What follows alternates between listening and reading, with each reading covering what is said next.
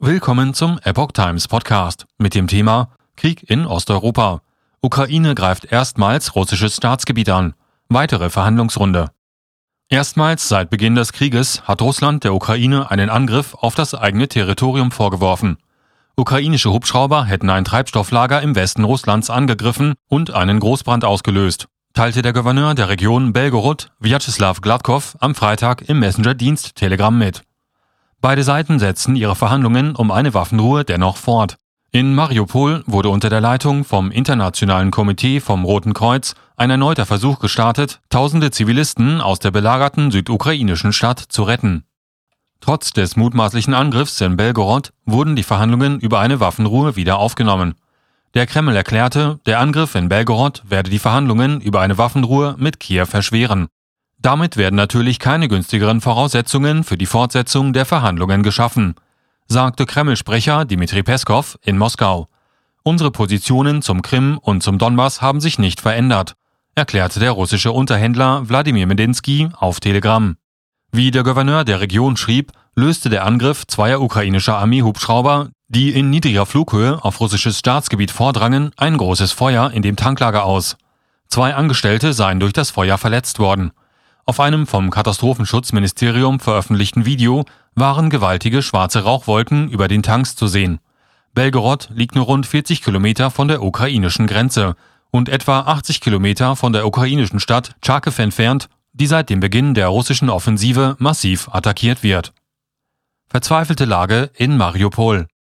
In Mariupol warteten die Menschen unterdessen immer noch verzweifelt auf Hilfe. Es gab zunehmend Befürchtungen, dass die Evakuierung von Zivilisten aus der Stadt erneut scheitern könnte.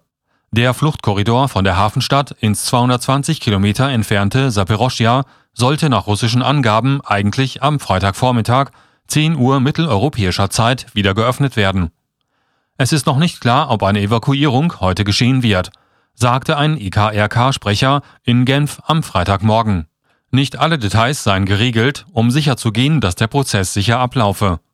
Evakuierungsversuche waren in den vergangenen Wochen mehrfach gescheitert. Nach Angaben eines Helfers in Saporoschja hatten rund 40 Busse mit 3000 Menschen versucht, die Stadt zu verlassen. Wir wissen nicht, wann sie ankommen werden. Das hängt von den Kontrollpunkten ab, sagte er weiter. Der ukrainische Präsident Volodymyr Zelensky warnte, Mariupol und weitere Orte im Osten und Süden der Ukraine müssten sich auf noch heftigere Angriffe Russlands einstellen. Dass die russische Regierung angekündigt habe, die Angriffe auf Kiew und Tschernihiv im Norden des Landes zurückzufahren, sei Teil ihrer Taktik, sagte Zelensky in der Nacht zum Freitag in einer Rede. Die russische Armee wolle sich auf andere wichtige Gebiete konzentrieren, in denen es schwierig für uns sein kann, so Zelensky. Im Donbass, Mariupol und der Gegend um Charkiw seien gewaltige Angriffe zu befürchten. Russlands Kriegsführung in der Kritik. Militärexperten zufolge will Russland die Gebiete zwischen dem Donbass und der annektierten Krim-Halbinsel einnehmen. Der erbitterte ukrainische Widerstand in Mariupol ist dabei das Haupthindernis.